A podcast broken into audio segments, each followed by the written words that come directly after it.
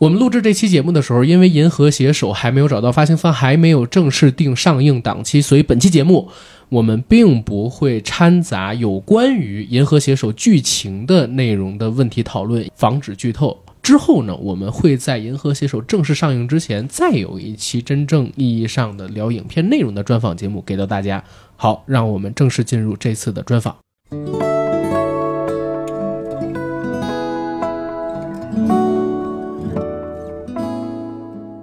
Hello，大家好，欢迎收听我们这一期的《硬核说》，我是主八甘。Hello，大家好，我是《银河携手》的导演编剧李阔。Hello，大家好，我是《银河携手》的导演编剧单丹丹。Hello，大家好，我是《银河携手》的编剧高群。啊，大家千万不用紧张，然后也不用刻意离这个话筒比较近，尤其是高群老师，你这个输入口我也调大了。非常高兴，今天银河携手团队来到了我们的节目。然后阿甘现在是在西宁的 First 的青年影展，然后刚刚就在一个半小时以前，银河携手的第一场观众放映刚刚结束，对不对？对，现场的反馈是不是特别的好？然后我 非常大胆的说，这是今年 First 目前所展映的片子里边。惊人手作环节也好，还有主竞赛单元也好，我自己看到的最好的作品。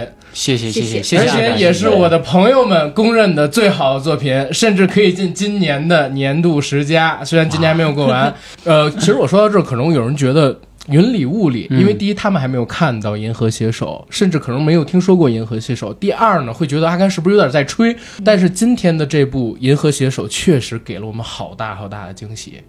呃，然后目前呢？电影在放映之后，主创嗯接受采访的环节，我看几位导演说还没有找到发行方，对吧？所以其实我们这期节目上线的时候，这个精彩的电影还属于嗷嗷待哺的状态。如果是有识之士啊，有实力的大哥大姐、大公司，可以考虑通过我们的节目也好，或者说通过 First 也好，赶快联系一下丹丹导演还有李阔导演。他们两个人的片子非常非常值得被关注、被看见、被投资，对吧？然后啊，开场就算是开完了，我们来进正式的话题。嗯，今天我是看了《银河携手》这个片子，实话讲特别喜欢，但是也有特别多的问题。嗯，就比如说，呃，这部片子里边其实有好多的梗是跟这个行业相关的。嗯，然后两位应该是带入了自己的一些从业经历，对对吧？可以简单的对自己的从业经历做一些介绍，然后聊一聊为什么会产生“银河携手”这个概念的故事，然后为什么会在创作的过程当中放下这么多可以让影迷也好，让嗯喜欢电影的观众也好，甚至从业者也好都会会心一笑的这些段子。然后高群老师又是什么时候和两位导演接触到的？又是什么时候加入到的影片剧本的创作当中来？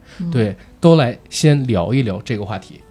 好，那你先说一下你的从业经历。啊啊，李阔，宽阔的阔，呃，我本科呢是学表演的，嗯，然后是中国传媒大学南广学院，现在已经改名叫南京传媒学院啊，然后学表演的，嗯，小时候就是从小就爱看电影，嗯，就是爱看，最小最早一开始是看印度电影，因为我妈为什么要看印度电影？因为我妈特别喜欢看印度电影。然后那个时候，中国年代可能他们那个六零后嘛，那时候大篷车、永恒的爱情，就是那一系列的电影，就是我妈天天在家看。然后那时候我就从小也不懂，然后就跟着看印度电影，所以启蒙其实是印度电影。所以就是阿姨可能做菜的时候会，然后就开始跳起来吗？没有，我妈我妈会跳，但我妈从来不做菜。OK，呃，印度电影之后，然后就是开始看香港电影了。嗯，小时候就是香港电影，周星驰。嗯呃，周润发，呃，杜琪峰，就各种香港没有成龙吗？对，有有有，一定有，嗯，就是所有香港电影一定都会有的。再后来就是慢慢的接触到好莱坞电影，就开始看，就是那时候开始学会了，到了上网吧的年纪了，知道下载电影了。本身我本人是一个特别狂热的诺兰的粉丝，然后同时也是更加狂热的商业片的粉丝。嗯，对，就是更加狂热商业片的粉丝。对，就是我看电影的。就是喜好基本上就是商业片，对，明白。一会儿再表，先继续。行，然后我大学本科是学表演的，呃，然后呢，毕业之后先回老家干了会儿别的工作，然后还是舍不得离开这个行业，嗯，然后就来到北京演了一些舞台剧，嗯，然后又去了赖声川导演工作室啊，然后演过《暗恋桃花源》的一个叫青春版，就是大学生版本。赖老师排了一个话剧，嗯演员生涯基本上就到此结束了，就是因为你变胖了，因为变胖了，然后也接不着什么戏，嗯，然后那时候就开始说想赚点外快，嗯。然后就开始写剧本。从小呢就喜欢写作文，喜欢看小说，嗯。然后就开始写剧本。写着写着就发现，哎，开始能当枪手，啊，当枪手两千一集、三千一集，啊。然后慢慢的朋友说有活儿，那你就过来喷呗，也不用你动笔，跟着聊。嗯因为编剧是分两种的，一种是写的，嗯。一种是我可以喷，嗯。跟着聊，其实都是一样的，是都是编剧。然后呢，就开始喷嗯，喷着喷着自己就开始写。嗯，后来就遇见了高群老师，嗯。成为了我的 partner，我的搭档。嗯。我们俩就一起写一些很烂俗的东西，小品啊、抖音啊，怎么能这么网剧啊。说自己的作品呢？那是你的作品，但是那个但那个时候我有一个问题啊，就是我看完《银河携手》之后，如果有机会，我想知道，呃，李阔导演之前的作品，还有高群老师之前的作品有什么，我想翻回去看看，我到底看看到底是不是像他说的一样是低级趣味的？我觉得肯定不是。关键是你可能看不到，啊，就是都没有署名是吗？都？不是没有署名，嗯。就是我们做的就是影像的东西，嗯到现在不知道为什么就跟受了诅咒一样，没有一个播出的。啊，就就是 OK OK，就是电影行业，因为很多戏嘛都是这样，，是，拍了可能没播，嗯或者说就是播了反响不好，然后也没有平台收入什么的。对，就我所以有幸查不到。我们两个当时写了一个网大，嗯然后在象山开机了，嗯然后我们俩就进组了。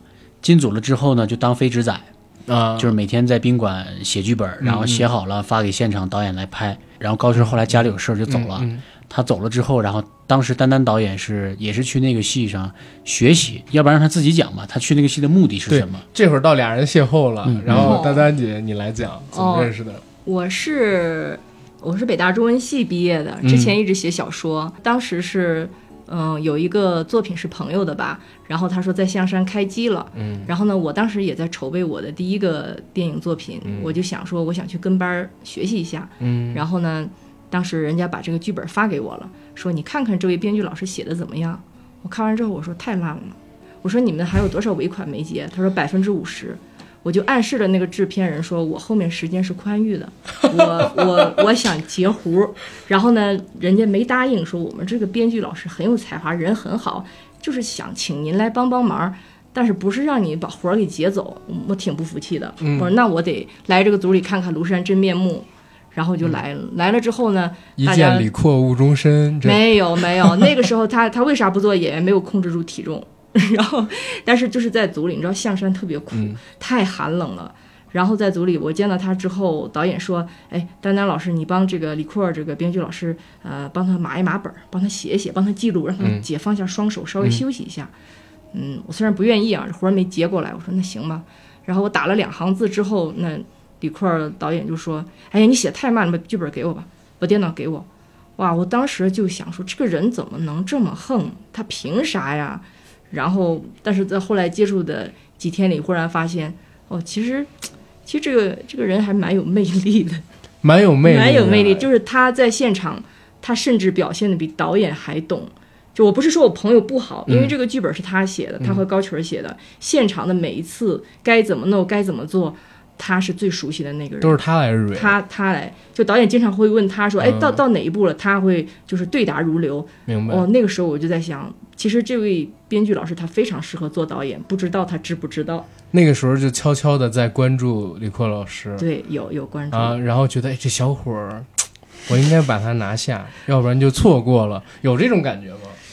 嗯，还好。可以说当时白白你在你来之前，他们在群里说了一句话，他们说我我去这群里那时候我单身，嗯然后他们说你你去这个群里看似去学习，他说我觉得你会有段艳遇，他说人生就是这样，你为了 A 而去，结果却寻觅到了 B，然后我不信，然后去了之后真寻觅到了。那最后是谁追的谁？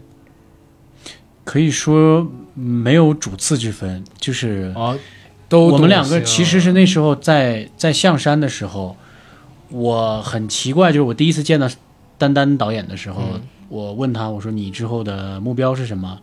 他说我要拿金马。嗯，他第一次见面，在一个特别破、人均十块钱的小面馆里，对一八年之前是吧？对对对对对对，而且我我特别认真，没有开玩笑。就别人说完这个之后可能会开玩笑，然后我还挺挺淡定，翘着二郎腿。我说我还要去戛纳呢，以后都得去一趟，去见识见识。给我俩当时听懵了。听懵了，这俩人接不下话来了啊。然后我当时就觉得，就以为他会说一些，比如说接下来什么项目什么的，嗯他突然间一句话，我俩我以后要去戛纳。对我俩没有话往下接了。啊，嗯，对，然后当时我就有说一句话，我说你真的很像我妈妈，就是就都是女强人那种嗯，那种怕那种那种那种风格。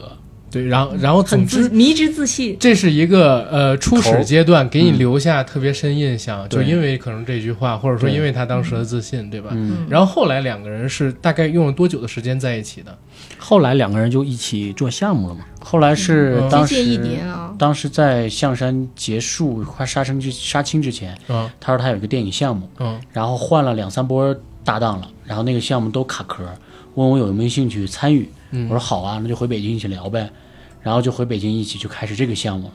那个项目大概写了不到一年，然后俩人就在一起了。十个月，那项目没成，我俩嗯成了。哦，在项目项目宣布黄的那天，嗯我俩的气氛就有些微妙了。我说那咱们就到这儿吧。我说，因为当时也是经常去各种地方去开开会嘛，咖啡馆，有时候我家，有时候他家。我说，我说你有些电脑什么，有些东西，数据线什么，我说你可以带走了。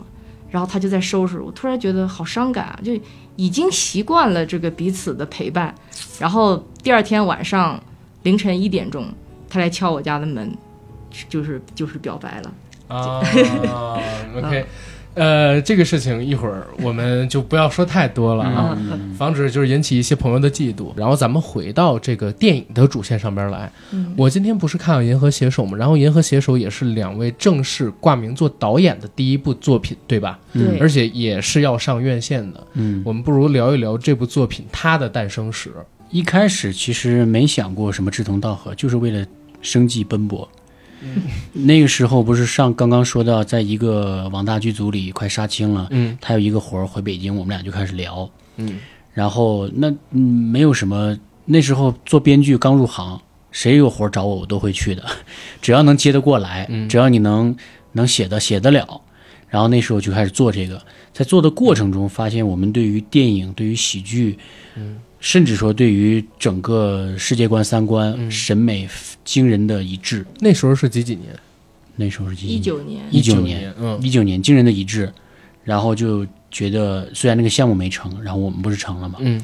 成了之后呢，我们就想说，刚好遇到了疫情，嗯，不久就遇到了疫情，嗯。遇到疫情你就发现没有活接了嘛，嗯，没有活了，呃，别说行业了，都都停摆了嘛，一顿很困对窘。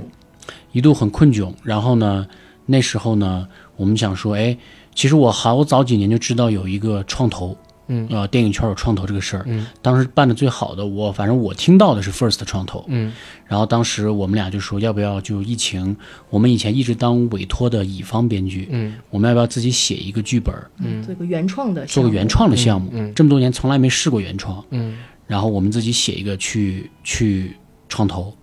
当时我也没有想过当导演，嗯觉得就是编剧嘛，写个剧本再说呗。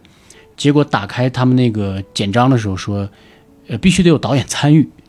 那那个时候，丹丹第一次跟我说说李阔，我觉得你可以做这个是这个导演可以，嗯嗯我其实那时候有怀疑、不自信，嗯因为我在我脑海中，导演这两个字意味着什么？意味着就是我喜欢的那些导演，昆汀、诺兰、盖里奇、奉俊昊、丹尼·保尔，这这些大神，嗯。我觉得那是导演，我何德何能能当导演？但是那时候也是丹丹给了我很大的信心。嗯。那时候写了个剧本叫《火星司机》，嗯，然后来创投。来创投，来到了 First，那也是第一次来 First 是。来到 First 创投之后，没有想到受到了一些关注，嗯。然后并且呢，呃，因为我我们两个都很担心那个那个第一次写一个剧本，嗯。别人相不相信你，投资人信不信任你能做一个好导演，嗯。于是我们当时就自己拍了一个 trailer，拍了一个预告片，嗯。就拿着那个剧本，然后把剧本中的几场戏摘出来，拍了个预告片。儿，先写了一个预告片脚本，先写了一个预告片脚本。然，后拍了一个预告片儿。然后拿那个预告片来到了西宁 First，、嗯。当时是二零年的十四届电影节，嗯。然后来到这儿之后，就是发现受到了很多关注，对，然后我们呢就决定，那我们既然有原创能力，能自己导电影，嗯那我们就自己把它拍出来。嗯然后后来我们电影节结束回到北京之后，我就第一时间给老高打了电话，嗯就邀请他参与到这个项目里。嗯因嗯为虽然我们关系非常好，但是我们基本上编剧就是一个活儿完了聊另一个活儿，嗯哎，不存在什么对。世袭制、终身制这种。得他对这个故事有兴趣，就大家聊聊，我这有个项目，有没有兴趣？我有，好，那我们三个就做。明白。哎，那我可不可以理解为，比如说电影里边宋木子跟何文俊这两个人角色的关系，其实是现实生活中李阔跟高群两个人的关系？对，就是呀，啊，你们两个人当时就处于这样的状态，性格、就是性格也是照性格也是照你们两个写的。对，完全差不多。那谁是宋木子那个角色？谁是？他呀哦跟，何文俊那个角，色。我是何文俊。嗯哦喜欢诺兰吗？嗯嗯，对。对对，所以哦，我明白了，这部电影里边就可以相当于，我可以理解为算是你们两个人的一个有点小自传性质的一个作品吗？把这几年就是在编剧经历里边遇到过的好多想吐槽的事儿，然后遇到好多有趣跟奇妙的经历都融进去了，对吗？可以这么说。嗯，那当然不不全是我们自己的，因为我入行其实也不久。哎呦，太聪明了，因为因为我正好想问，就是有关于电影节那个故事呢。嗯，结果现在就已经给撇清了，是吧？没有没有，但但那个故事你是不是有受到我们节目的影响？我好像在节目里边有提到过一次，就是我在北影节遇到一个姑娘，然后我们看电影，后来后来，呃，就还有一些其他的故事，然后等等等等的。嗯，还没有，那是那是一个朋友在一哦个小众的欧洲电影节遇到的事情。哦北京也一样的，哦所以非常的真实。那个故事，哦我们看到这儿，好多人都惊了。我说：“哎呦，太真实了！”但是后边那个不真实，怎么可能就留下来呢？对不对？嗯，然后，嗯，可能说到这里，很多人不明白我们到底在聊什么。但是这个片子里啊，特别的好，有很多梗容得下你去思考，这些梗到底是来自于哪里，然后为什么会如此的生动跟有趣。那还有一个问题，既然是你们两位作为，比如说电影里边的宋木子，还有何文俊的原型在写这个故事，那丹丹姐是做什么的？她是怎么参与进来？她负责了什么呢？在剧本层面上，嗯这个创意其实是我提的，啊然后是我提的。我我一直想写一个项目，我跟他俩说，我说我们总是写别人的故事，就比如说包括火星司机，就是说嗯总是写别人，我们总是在猜那个这个人物的内心。一嗯个四十多岁的男人去抓他的内心，我我总是有时候觉得我抓的不是很牢。嗯有一天我跟他俩说，我说我真的很想写一下咱们长营这一片儿咱这些编剧的小伙伴儿的故事。我说这大家也北漂儿，然后我们经常有了一个好点子或者写了个大纲，大家拿出来看一看、品一品，一起吃个饭，嗯吃个火锅，聊聊天臭屁一下。嗯我说就这些东西，我说我很想写。然后呢，他俩说这这个写了谁看呢？我说我说反正我就是想写，你们就看着办吧。然后就聊了聊，聊了聊，越聊他俩越有兴趣。我说人设方面，我说我不想再瞎编了。就是你俩，嗯，就是就是你俩，然后呢，他他俩就是就是说那行吧，然后我们就聊着看，然后一连串的一连串的，我们这个故事里面的几个主角的形象就全出来了，嗯。嗯，所以现在通过丹丹姐的描述，就是她有了这个概念的源头，然后两位也是接受了这个概念源头之后开始进行创作，嗯，对吧？所以现在《银河携手》最开始的故事起源已经出来了。那再问一个问题，为什么我看这个作品，它其实是按照剧本的格式进行章节去推进的？这个设定是谁来的？我觉得好有创意，嗯。这个也是我们当中唯一的女性，好也是丹丹姐，因为为什么？因为丹丹丹是她是我们这里边最，如果说编剧这个职业的话，她是最根正苗红的，她是北大中文系研究生，嗯。我是学表演的，嗯，高群学地质的，地质勘哦，探。所以就是何文俊那个角色，对，原型就是原型天上那个鸡血石是真的吗？确实也是也是真的。做那有去过吗？没有，那是我们之前你这个就剧透了吧？哎呀对，不能说，不能说，我可以关机了之后跟你聊。对对对，下次继续继续，下次下次聊啊。对，嗯，来继续我们。当时在写这个故事的时候，有一天李阔导演，因为有时候聊累了，我们就会随便放一些片儿看，然后李阔导演他点了那个爱尔兰人，马丁斯塞斯兰然后里面就会有一些哎章节印在马路上，歘过去，嗯。然后说讲一下这个人物或者是几几年。那、我突然说，我说哎，我说稍等一下，当时这边是电影，这边是我们的白板，白板上是节拍器的十五个故事节点。嗯我说我有个想法，嗯。嗯我说我想做一些小的改变，想把这个电影当文本来做。然后他俩说妙呀，我我本来以为他俩会反对，嗯然后他们说妙就这么做，那我们就这么做了。嗯，非常妙，这算剧透吗？不算啊，它只是电影结构是这个样子，它没有泄露剧情呀，对吧？嗯这个结构非常的聪明，嗯而且它会有有有这样一种感觉啊，我这样说不知道对不对？如果你想做编剧，你看一遍《银河携手》，然后你仔细分析这个电影，你大概会懂怎么写剧本儿。可以出去开会了，对这种你可以跟人出去开会糊弄人了。这个真的有这种，可以出去聊项它是。本身为什么我说这个片子它有迷影的地方，就是它除了商业喜剧，其实它很强啊！我真的觉得它非常适合院线，所以也是鼓励大家有兴趣的一定要关注谢。谢。然后再有一方面，它为什么说迷影呢？是它从本真上、从根儿上，它就是一个很学术的一个东西，很艺术的一个东西。就像姐姐说，她从做最开始的时候，概念上就想把它按照一个剧本格式一样去打造，嗯。对吧？去推进章节，这真是我还没怎么见过有电影这么干。嗯，而且喜欢的可能读过故事那本书的人会更有感受，嗯。然后那本书又是所谓想当编剧或者说影迷必读，对吧？然后片子里边还有一些啊、我觉得很多会让普通人也会觉得有趣的梗，嗯，对吧？比如说这几对人物关系，然后他们个人生活还有个人经历上的一些爱情的纠缠对，。搬家像蚂蚁一样飘来飘去。对对，其实这个也是个人生活经历的一个复刻吧，对吧我？在北京都搬了四四五次家了吧？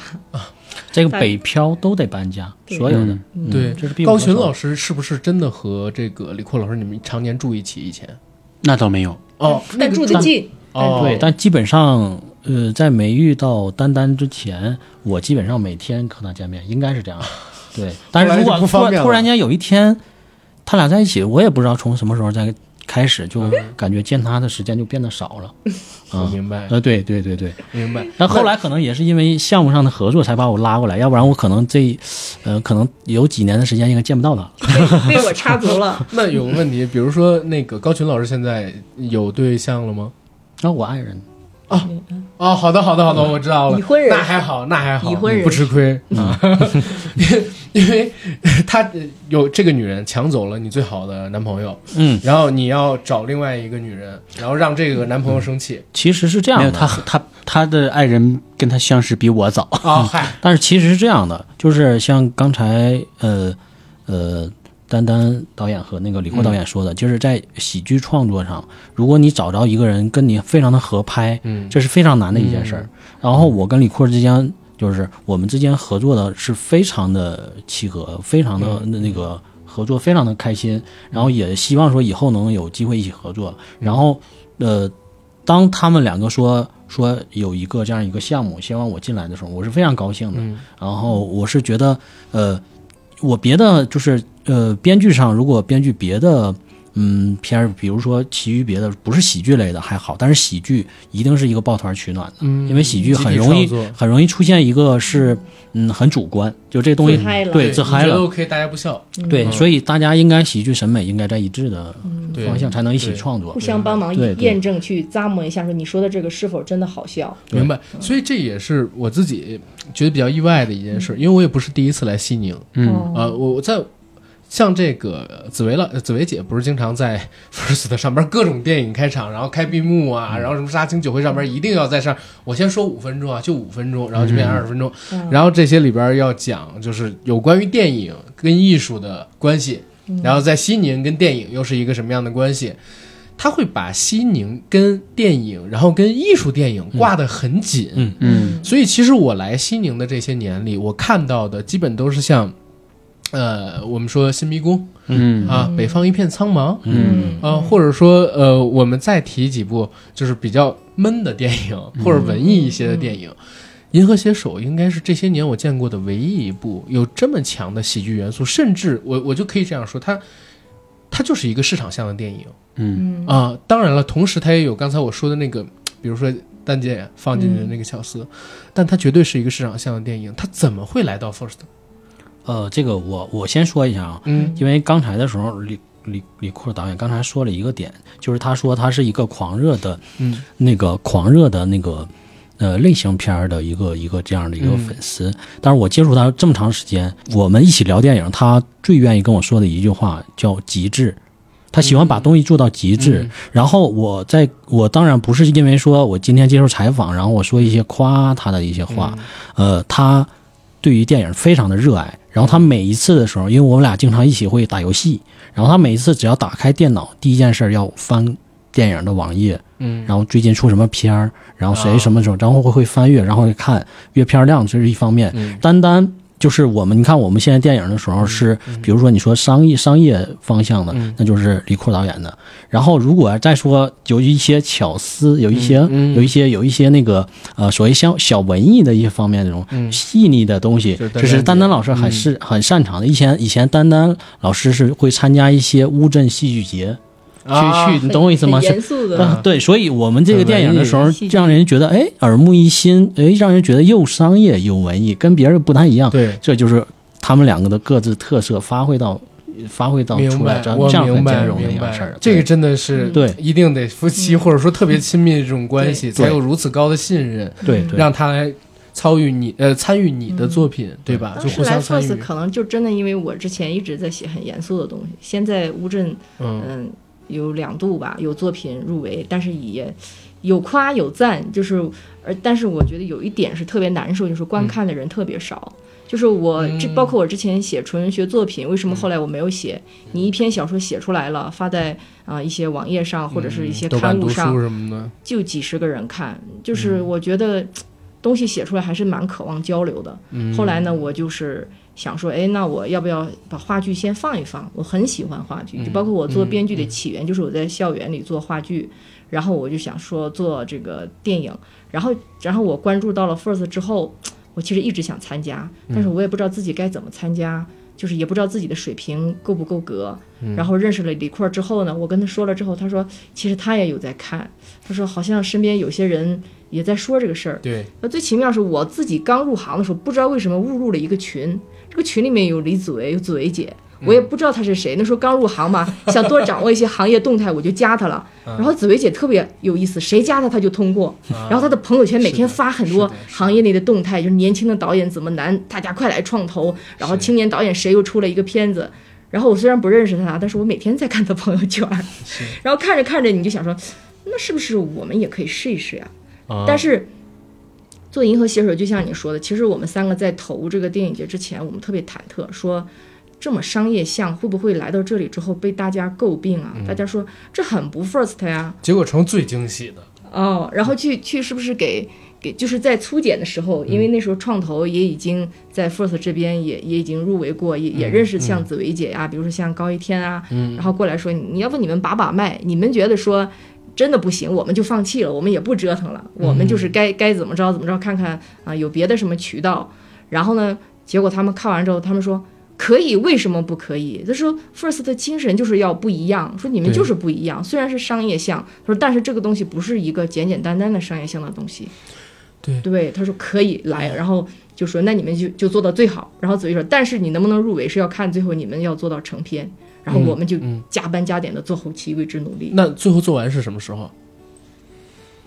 你要说最后做完，可能就是都是压线，都是都是压着压着最后的截止日期做的了。明白了，其实也可以递交了，但就是想，哎呀，这个再做好一片。尾再再精彩一点，嗯哎，再再这个再修一修，其实是可以放映，也是可以看的。所以现在是两个，一个是惊人首作，然后还有一个是主竞赛的入围，嗯，对对吧？还有一个产业放映我啊们也进了。呃，是是，明白。但是最重要的肯定是主竞赛的那个嘛，对对对不对对？对然后我们也很想知道到底有什么样的结果，因为我们节目这期录制的时候其实是呃七月二十四号的晚上，刚刚完成第一次观众放映。嗯，我希望我走之前可以看到一个比较好的结果吧。嗯但接着说回来，就是我自己觉得，刚才丹丹姐说的一点特别好，就是很多人会以为来这样的电影节，尤其 First 跟平遥这两个电影节，嗯大家都会觉得艺术氛围特别浓，嗯，是不是来这儿只能投艺术的电影？对对不对？或者说纯艺术的电影，好像是只要跟商业沾点边儿，你似乎就跟这个电影节本体结缘了。嗯，这是大家的一个固有印象。但是，按照我们目前接触到的，你不管是中协的导演马凯也好，还是咱们银河携手的几位啊、导演、编剧，就是高老师啊，包括李李库还有丹丹姐一样，就是大家都是一样的。只要你觉得自己的电影足够的优秀，足够的精彩，然后有趣，你就可以尝试往 First 来投。嗯然后他也有可能，只要你的片子够好啊，嗯就会把你纳入到他们的评价体系跟入选体系里边来。包容，对嗯，所以其实很多的年轻创作者，他缺少一个舞台跟机会的时候，有这样的影展，尤其青年影展，给他们提供机会，那不应该因为自己的影片类型是什么而把自己先先先给限制住了，而应该先来参与，对对吧？包括创投也是，我觉得如果不是因为火星司机当年的创投给了、嗯呃库哥一些惊喜，那就不可能未来他和丹丹姐还有就是高老师你们一起合作现在的银河携手，对不对？嗯，对，肯定也是先在创投上面获得了一些鼓励。对对，这一点其实特别的好啊，嗯为什么？因为我的 KPI 完成了，就是聊到了 First 的意义，对。然后聊完这里，上半场结束，好吧？嗯啊，我们先休息一下，马上回来。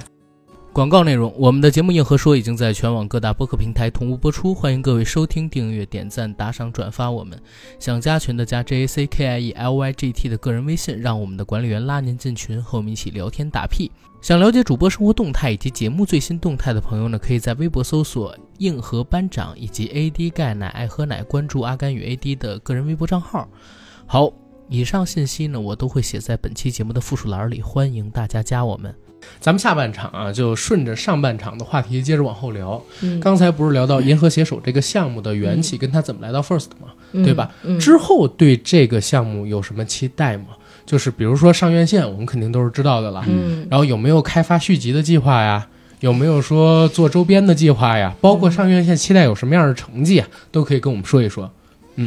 嗯，有过一些不成熟的计划，自己也没想明白。比方说，如果说上了院线，观众们喜欢，反响不错的话，没想过续集，续集也想过了，嗯拍二，拍二，但是也想过一另一个形式，就是做一个情景喜剧。嗯嗯，因为有一天就是我们主演宋木子在现场，我们正在那拍着忙乱着，他就很认真的走过来说：“哎，那个丹丹李库尔，你们有没有想过把这个故事拍成一个情景喜剧？”对，我说：“确实是因为我们的人物关系，他们觉得搭建的很好很。稳定。这这这几个男孩和女孩，他们在一起的生活嗯融洽，就友情、爱情，每个人都有自己的性格。”对，而且大家还就是还合租在一起，就是他好像情景剧第一就是人物人物人物关系，嗯，那那第二就是说，每个人物身上都有一个有意思的点，对就是你看过我们这个电影，就会知道每一个角色，你走出来之后，你都记得住，都记得住他的外号啊，都记得住他的性格。有想这件事情，也和一些资方聊过，大家说好像做情景喜剧很难很难，对，就是对对编剧的要求和对演员的要求极高。嗯，嗯，我觉得对于编剧的要求高吧。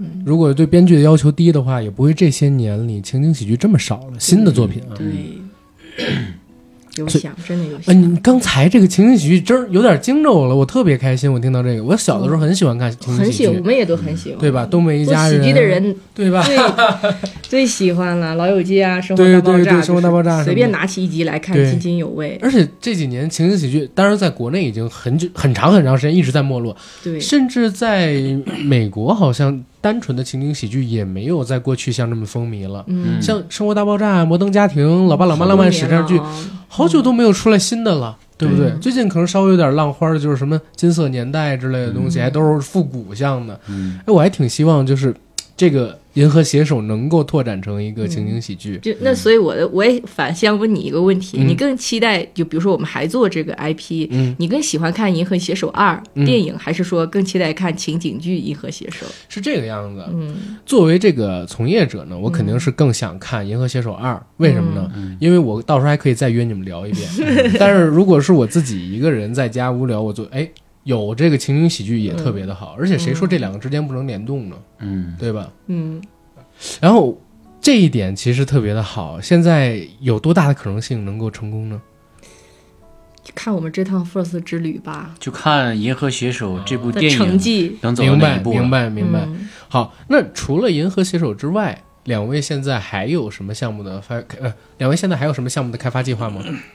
有，嗯，但是都是处于保密阶段，只能简单透露一点儿，就是火星司机，一个是之前的我们那个项目《火星司机》，哦，嗯，嗯。然后是我们一直在酝酿的一个东西，因为它的投资啊，它的形态会世界观比较大。会更大。火星司机是部科幻片？真正的科幻片不是不是，也但也是是结构上玩了一些花活的。现实主义嗯，不一样嗯，就是一个更工整的商业片。明白。然后那部戏也是高群老师和雷阔老师，然后你们我们三个人 OK 一起编剧，然后那有一个问题可能会稍微尖锐一点，不是说《火星司机》当年在 First 的创投上边引起过一些轰动吗？嗯，为什么到现在还没有拍出来，而且还要等《银河携手》成功之后才可能有机会去做这个项目呢？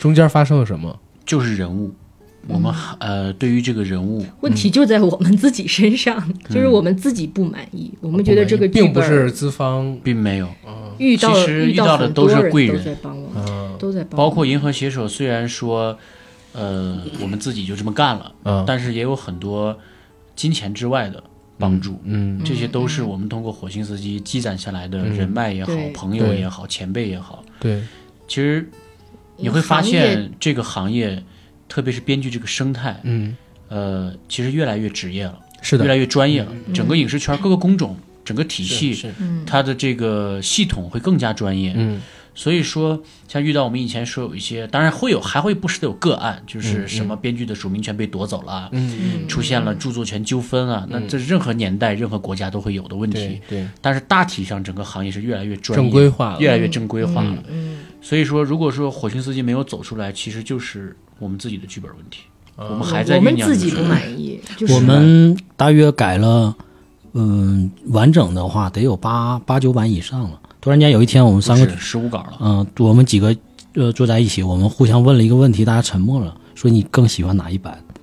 当然，大家沉默的时候，大家就是知道这个可能有一些问题了，所以我们说不能这么一直魔改下去，要要要沉寂一段时间。因他的主为就可能角是面目全非，更开始对对，就他的主角是一个四十多岁的中年人，那我们现在这个年龄，呃，还没有到那个阶段，所以我们自己在想，可能是我们的生活阅历沉阅历生活阅历沉淀的还不够，然后呢，所以我们自己还不够满意，嗯，所以就是我觉得，但是他一定会被拍，他一定会被拍出来。明白。而且这几年其实行业大家都更谨慎了嘛对，都不容易，所以就是它的体量也不像银河携手这样是这样的啊，一个小而精的，它体量还是蛮正规蛮大的一个商业片。明白。对对对，但我其实有一个问题，是我跟酷狗俩第一次见面。其实我第一次跟他见面的时候，我们俩之前只是网友啊，所以我没有认出他，他也没有问出我来。哦，然后我们俩人进行了一段比较尴尬的对话。然后其中我问到一个问题，嗯我说：“那跟，你们现在是在哪个公司啊？还是自己独立做的这个片子？”嗯我说：“银河携手。”为什么啊？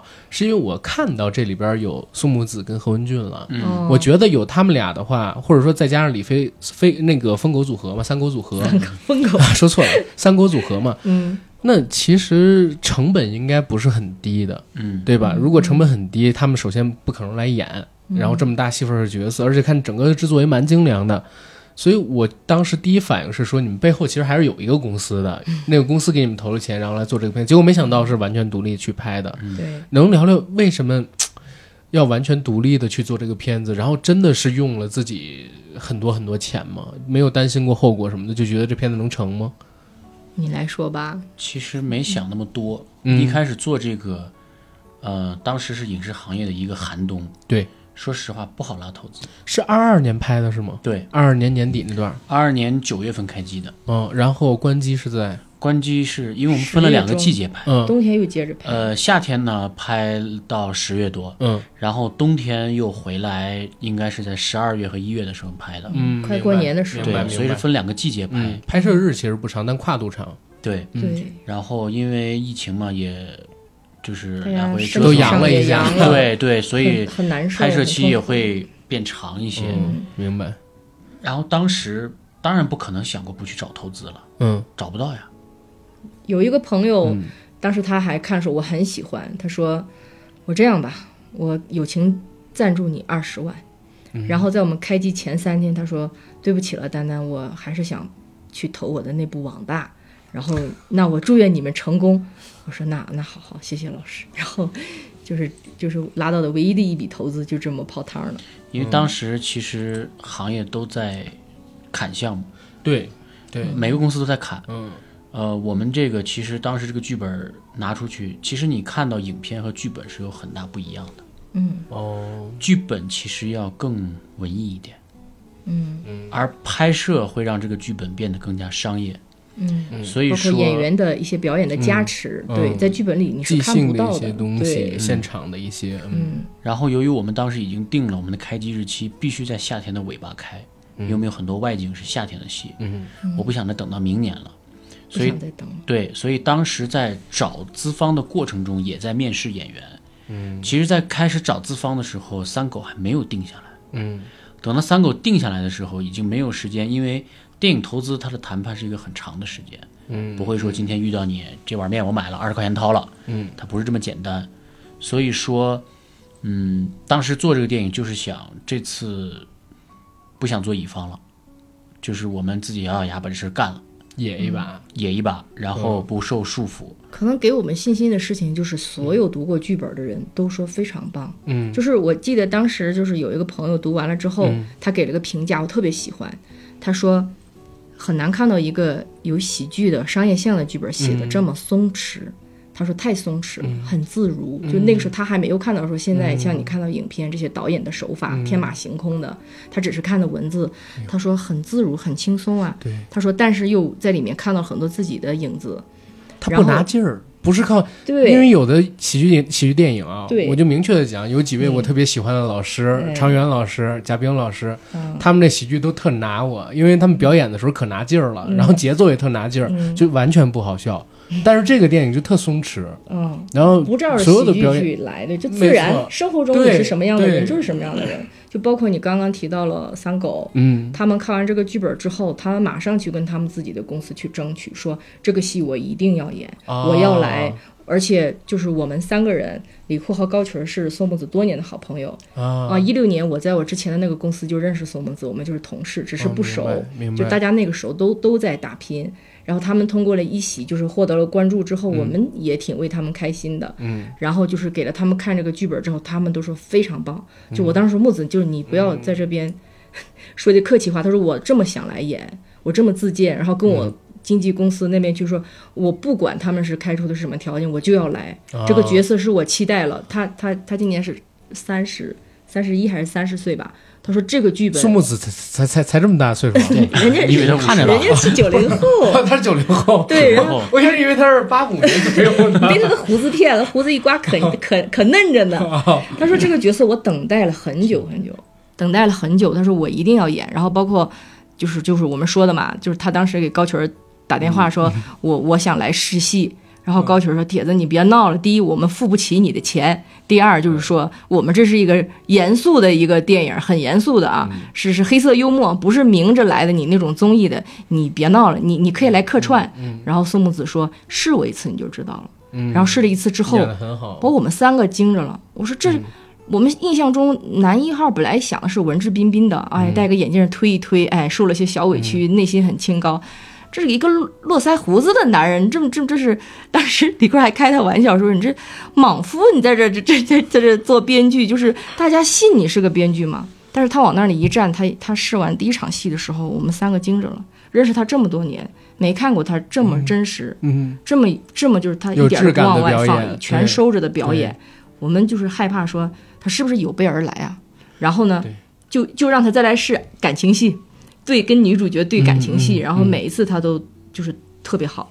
嗯对，然后就是你刚刚说，就按道理来说，我们这样的制作，就是嗯他们三按照他们三狗的这个现在的一个对的发展对，对，就是因为这个剧本，然后我觉得这个给了我们信心，嗯，给了我们信心。我们当时觉得说，嗯，他们他们也是一直是喜剧创作者，在外面一直创作，然后看到这个剧本，不惜一切代价，就会腾出自己一个月的档期就要来。明白。那我们觉得说这事值得干。就是你刚刚说有没有担心社会成本啊什么？有，但是我觉得认了。就如果收不回就认了，这票就一定要干。如果今年不拍，就是我们三个就觉得就是过不可能去，就过不去了。对，这儿方便问一下，嗯就比如说三位今年都是年纪多大了吗？我比他们俩是略大一些，我是八五后，啊，呃，你们两位都是九零后，没有，我是九零后，我是八九哦，你九九几？九一，哦，九一哦，OK，嗯那还好。但是都是九零左右。呃，是，嗯但是讲真，就是怎么说？嗯，我我非常能够理解，就是几位当时产生那个想法。呃，就在今年上上个礼拜，嗯。然后七月初的时候，我我我节目里边刚刚访了一遍那个谢苗老师跟这个秦鹏飞老师，嗯。然后我呢自己也在规划，就是自己未来路，因为到今年十月份我也三十周岁了，嗯，然后我我才做了刚才在你也如此年轻，不好意思，我我长得太老，妈妈，不是这个样子，就是骗了我，啊？太太成熟稳重了，骗了啊，没有没有没有没有没有，是这个样子，就是呃，跟他们聊完之后，然后我呢又马上，你我我不在刚才咱们中间休息了一会儿嘛，嗯。吃饭的时候聊到两个事儿，一个是聊到未来的一个职业规划，一个是聊到就是之后一个生活上的一个呃一个计划一个变化。嗯嗯。然后我确实因为这些原因，我也在综合考虑未来的一个发展，所以这一次来 First，我主动选了要跟训练营，就要跟组嘛，嗯。就是也是因为这个，所以我非常能够理解或者带入几位当年的那个感受。确实，昨天我跟一个跟两个零零年左右的小朋友来这边玩了，我们喝酒喝到五点多，然后我感好觉体力，你你知道他们一直在跟我聊电影跟理想，嗯。然后他们俩都特别想当导演，嗯。然后我呢，比他大了这么些岁之后，我就跟他说，我会现实一点，我会觉得自己完全没有做导演能力，我尝试尝试做制片也是好的，对吧？然后，但是我不会说给他们泼冷水，我肯定建议他们早尝试，因为再年纪大一点，像我这样，可能觉得嗯。就一次机会了，嗯，然后年纪再大一点，可能真的一次机会都觉得没有了。人生就是要不断试错，是的，是的，对，所以银河携手这个项目，我非常能理解他为什么会被创作出来，为什么几位愿意拿出自己的一些积蓄来投到这个项目里边去。对，哎呀，其实是父母支持了，我们有啥积蓄？说服父母相信我们，我们会成功。那也那也很好，很多家长不愿意家人的爱与支持，真的。对，靠我们自己就哎呀，做不到。好羡慕，真的好羡慕，这一点真的是。呃，然后最后两个问题吧，嗯。对吧？嗯。最后两个问题，然后我自己呢想知道，就比如说刚才，呃，阔哥在最开始的时候接受访问，他聊到自己，他说我是一个纯粹的商业片导演，嗯。或者说我是一疯狂的商业片的爱好者，嗯。嗯，那这代不代表着就是未来你的作品会按照你喜爱的这个作品序列的方向去发展下去？就是只做纯商业片的东西吗？也不会，嗯就是嗯，我其实觉得，嗯，类型片吧，嗯就是还是偏类型。当然，在类型之外，我们想想做一些就像，呃，打破常规的一些东西。嗯但是，永远有一个东西，就是我特别希望我们电影的观众在电影院里别掏手机。嗯。就只要做到这个，我觉得就是我们未来的一个方向。嗯。屁股能坐得住，能别掏手机。嗯嗯，嗯。对，但是就是说还是以喜剧类型片为主，对吗？嗯，会肯定是有喜剧元素在里边，嗯，嗯。但是也不排斥在商业片里面做一些文艺探索。嗯。不排斥，嗯。因为我本身其实是就什么类型片儿，可能嗯。爱看电影的人，每个人都是这样。对，什么类型片儿你都喜欢，对。惊悚啊、科幻啊、动作啊、爱情啊、喜剧啊，你都会看的。但是银河携手，我们也做了一些探索，没错。做了一些，但是有一个问题是什么？是你思考问题的方式是不是还是会以观众为第一，观众导向，而不是说评论界导向为第一？对，哦，明白。这点，嗯。嗯，跟我在 First 遇到很多导演不一样，嗯，或者很多 First 的导演会会。就比如说，他会说是以观众为第一，嗯。但是他反应不会像就是阔哥回答这么快，嗯，你知道吗？嗯。他可能还会考虑评论啊，或者说考虑艺术追求等等等等的东西。嗯。但我其实我很认同阔哥说这个，嗯电影它一旦上映，嗯。从上映开始，它就有了商品属性，而且商品属性的比例就越来越高。嗯，你创作的时候，你可以当它是个艺术品；当你商业放映的时候，它就是一个商品。对，我觉得对，就是说白了，所有导演都应该为投资人负责，嗯，只有这样，这个市场才能不断的循环下去。嗯所以我觉得阔哥、丹姐、群哥以后的路啊，宽宽的，路走路走宽了，那路路真的走宽了。谢谢然后再有一个问题就是。您刚才也说，几位其实和宋木子还有何文俊是很好的朋友，对不对？嗯嗯，但你看，比如一喜他们走的这条路，嗯，然后成名了，成功了。然后最近这几年正好也是影视寒冬，为什么会在这个时候要做电影，而没有选择，比如说也到这种一喜类的综艺市场里边去打拼一下？因为毕竟阔哥之前是学表演的嘛，嗯对吧？然后群哥他作为编剧的话，应该也也可以给也演对戏，也可以写很好玩的本子呀。我觉得，嗯，嗯就是当时为什么会做电影而没有选择像你们，其实代表两条方向，就是宋木子是一条方向，然后你们又是一条方向，为什么当时有这种抉择？然后会有纠结吗？看到身边的朋友通过这样的方式成功了，也聊一聊嘛。其实我有鼓励他俩去，我有啊鼓励他俩。我说，在我们最穷的时候，嗯、我说，要不你俩试试短视频。然后我说，呃，说不定能挣一些钱，我们用来再来拍电影儿。就是，嗯但是你看你这个逻辑，我们最后还是绕到拍电影儿，对这还是我们的终极。终极梦想，就是你说的那些，可能嗯，我们会觉得是一个过度吧。但是嗯其实我很喜欢，我也很喜欢看一席，里面有很多作品很喜欢。嗯我有鼓励他俩，然后我们有一些朋友去，我们还帮忙了。就是你现在看到的，像管乐小婉啊什么，他们啊很多剧本，我们也熬夜帮他去聊，帮他去打磨。然后那个就是最终我们没有去选这个，我感觉就是因为对电影的爱。就是我刚跟你说，如果去年这个电影不拍，我们三个过不下去了。你你你懂不懂那种过不下去的感觉？就这个女孩，我不跟她在一起，我的人生从此暗淡，就真到那个地步了。就是不知道这里适不适合说，就是当时我们嗯过那段时间的时候，就是呃高群老师，就是他也有。身身体上的一个生生了病，嗯就你看了我们这电影就知道了，嗯这完全就是他亲身经历。嗯然后李阔导演也是，然后切了自己的胆囊，就在去去年的这一七月二十六号两天后切了他的胆囊，嗯就是在一个很绝望的时刻，我们都觉得这件事情会让我们充满干劲儿，会就必须得完成，必须要做，嗯必须要做，不得不做。还要补充一个，刚刚阿甘说为什么选择走这个，没有能力走那一条路，不是每个人都能上一喜大放异彩。嗯啊、我不干演员也是因为我干不好。如果干得好了，我干嘛要转行呢？嗯说明我的我的可能老天爷很厉害，老天爷给我规划的道路。很厉害。我觉得我一直很喜欢那个《教父》里边儿、嗯那个那个这个这个那个教父的老教父老教父他说了一句话，克里昂家族的这个老教父，他说每个人只有一种命运，嗯就可能中间你会绕一些弯路吧，嗯然后你最终还是会绕到这个命运上。嗯嗯我我可能解读这句话就是职业吧，就像你刚问我为什么没选，那也不容易。那你你选了，你也不一定是你没有人家想选做得好就能。选。嗯对三狗，你看他们是撒狗血，那实际上他们喜剧的功力，那就比如说《银河写手》，你也看到了他们来演这种黑色幽默的喜剧的时候，非常好，就是他可以收，也可以放，是特别棒的喜剧演员。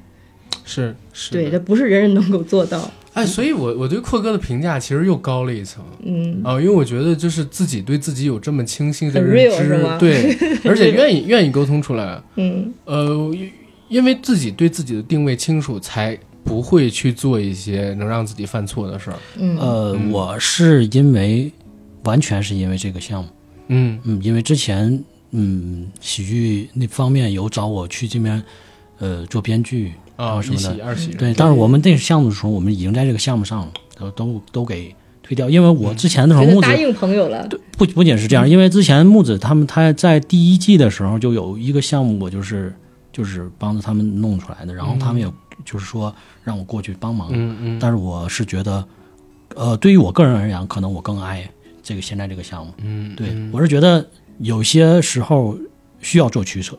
明白。嗯，不能什么都要。对我觉得什么都要的时候，只能一无所获。就我们在做做最后的时候，我是觉得真的是就是孤注一掷。明白。对，如果没有这种信念，我相信可能也没有银河这样写手也不是这样子。对，我是觉得大家都嗯为这个事、这件事儿，然后嗯，尽力才能有，嗯，嗯才能有现在结果。我明白。OK，通过群哥刚才说的内容，我大概知道为什么结尾会出现那样一个章节的分落，对吧？出现那样一句话，嗯，呃，其实蛮振奋人心的，嗯，就是硬挺今天放到。那个时候，你们竟然鼓掌了。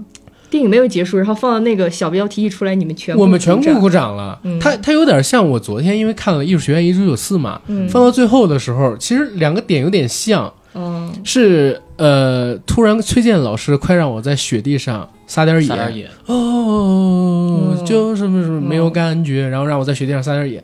他其实跟这首歌都有点合的，当时有一种摇滚，在我这哥们儿在这硬挺着的气质，就是我在这硬挺着，你你你管你就是有什么乱七八糟的事儿，跟我没关系，我就这样，我没有成长，我没有进步，然后我没有进化，然后怎么怎么样，我操，就是一股精神，嗯，哎，挺挺挺摇滚的，然后也挺坚持，挺年轻人的，嗯。所以在那段的时候，全场都鼓掌了，我们啊就开始喊起来了，找到共鸣了，大家。，对对，所以呃说归根结底啊，就是聊来聊去，只要一提到《银河携手》，我们这一次看的反应绝对都是振奋，然后绝对都是欢庆爆棚，对吧？嗯然后聊到创作的过程里边，其实也发现，好像这部电影的诞生并没有我们想象的那么简单啊。几位其实，在生活最困难的时候，是有了这个项目，而且必须要把这个项目坚持下去，才能让自己的生活继续下去。其实可以理解成是这样子，对吧？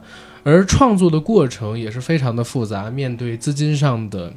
掣肘，然后面对、呃，可能自己这个项目并没有太多的人去看好，嗯。但最后还是把这玩意儿给做出了，于是有了最后我们全部都振奋拍手的那一段话，对，然后再回过头去讲一下，我觉得很有趣的一个地方是在于，你知道片子和人是很像的，嗯。就是你你人是什么样的，你最后片子是什么样的，你没办法拍一个不像你自己的片子。嗯。啊，如果你拍了，那一定会被人看出来是假的，嗯，对吧？所以通过这部戏，我会觉得几位啊，未来的路真的是宽宽的。为什么会这么讲？第一 我这我这绝对是有有趣可说，因为阔哥是听我们电台的，我们电台真的会以这个制作方、制作方的角度，就是产业上游的角度来看待这个问题。如果我们是作为制片人或者说公司，让我们从 First 的这些导演里边去选择优秀的人才和他们进行合作，可能过去我就说我我知道的这几届吧，一九届，然后还有这一届，这两届我来了的，嗯。然后中间几届有我朋友来，我可能只会选择就是几位。这因为因为第一我因为第一我不会做那种纯艺术的电影，嗯。呃，阔哥应该知道我的喜好跟品味。然后第二呢，就是我是特别害怕有这个市场风险的，嗯所以就是你们的创作风格，然后你们呈现出的作品，当然本身也有艺术探索，而是商业跟喜剧结合嘛。嗯然后再同时就是跟大家一起聊天之后，待人接物，然后也和很多玩艺术的导演并不太一样，就跟大家合作起来会比较舒服。所以我说，就是比较贴如果地气。对，所以我说，如果我们是制作方的话，我们会更愿意去用你们这个团队。所以这句话在这儿撂着。呃，我是 《银河携手》第一次公开放映之后，第一个媒体，然后嗯。专访的几位，嗯，未来就等着几位成名，我觉得一定会红的。来，就是来上楼的路上，我跟你们的制片说，我跟 First 的人说，我说一定是这个样子。所以是第二个，啊，我是第二个吗？因为下午媒体场之后有一个，但是那个媒体场不算是第一场公开放映，啊，就是面向内部放映。面向它是多久的观众时长啊？呃什么什么形式的半个多小时，半个多小时。啊？好吧，好，我我在想，就是该不是胶片吧？呃不不是不是不是是我们陕西当地的一个朋友，啊，好吧，气死我了，气死我了那说的内容完全不一样。啊！好，没事。说的内容完全就刚刚就着你说，你说我们三个路走的宽宽的，就是你说这句话的时候，我觉得很开心，真的很开心，就是真的不是说要什么啊名利，就是真的不是，就是你想拍电影，然后没有人信任你，没有人给你钱去投，你知道那种痛苦吗？就是你该怎么让他们相信你？就是说我们会让大家有所回报，而且你知道我来 First 最怕的事情是什么吗？什么？我不是说说拿不到奖。嗯我最怕的事情是我拿了奖，比如说二，比如说三十一号那晚上，我们银河携手剧组真的有幸拿了个奖，嗯但是依然没有人投我们，这是我最痛苦的事情。这个时候我没有办法再给自己找任何理由了。以前我可能找的理由是因为我没拍啊，因为你们没有看到，因为我还怎么怎么样。嗯那如果现在拍了，那奖也拿到了，大家也肯定了，哎呀，从观众到媒体，大家都叫好。他说你回去之后，第二部还是没人投，就这个时候，我觉得是我最绝望。我不知道，那我还要再做什么？不可能，真不可能，呃，就刚刚你说这个，我觉得希望希望借你吉言，不要出现这种事情。真的完全不可能，因为电影放到一就是电影放完，嗯，我我朋友就已经发微信，他想帮你们做发行，就是他，这这是百分之百的实话，哦所以就是后边你们不可能缺这个所谓投资拍第二部戏的。能接着拍下去。对嗯行，总之，行，制片人已经听不下去了啊。好，总之呢，今天这个对话我觉得特别有趣，但是今天的对话可能并不是我们和银河携手这个项目缘分的最终结。为什么呢？嗯因为大家会发现，其实我们并没有聊电影的剧情，嗯然后也没有聊电影的故事，它这个场景是怎么创作出来的，这个人物是怎么创作出来的，并没有。嗯是因为这部片子到目前为止还没有真正的定档，或者说还没有找到公司帮他来做发行吧。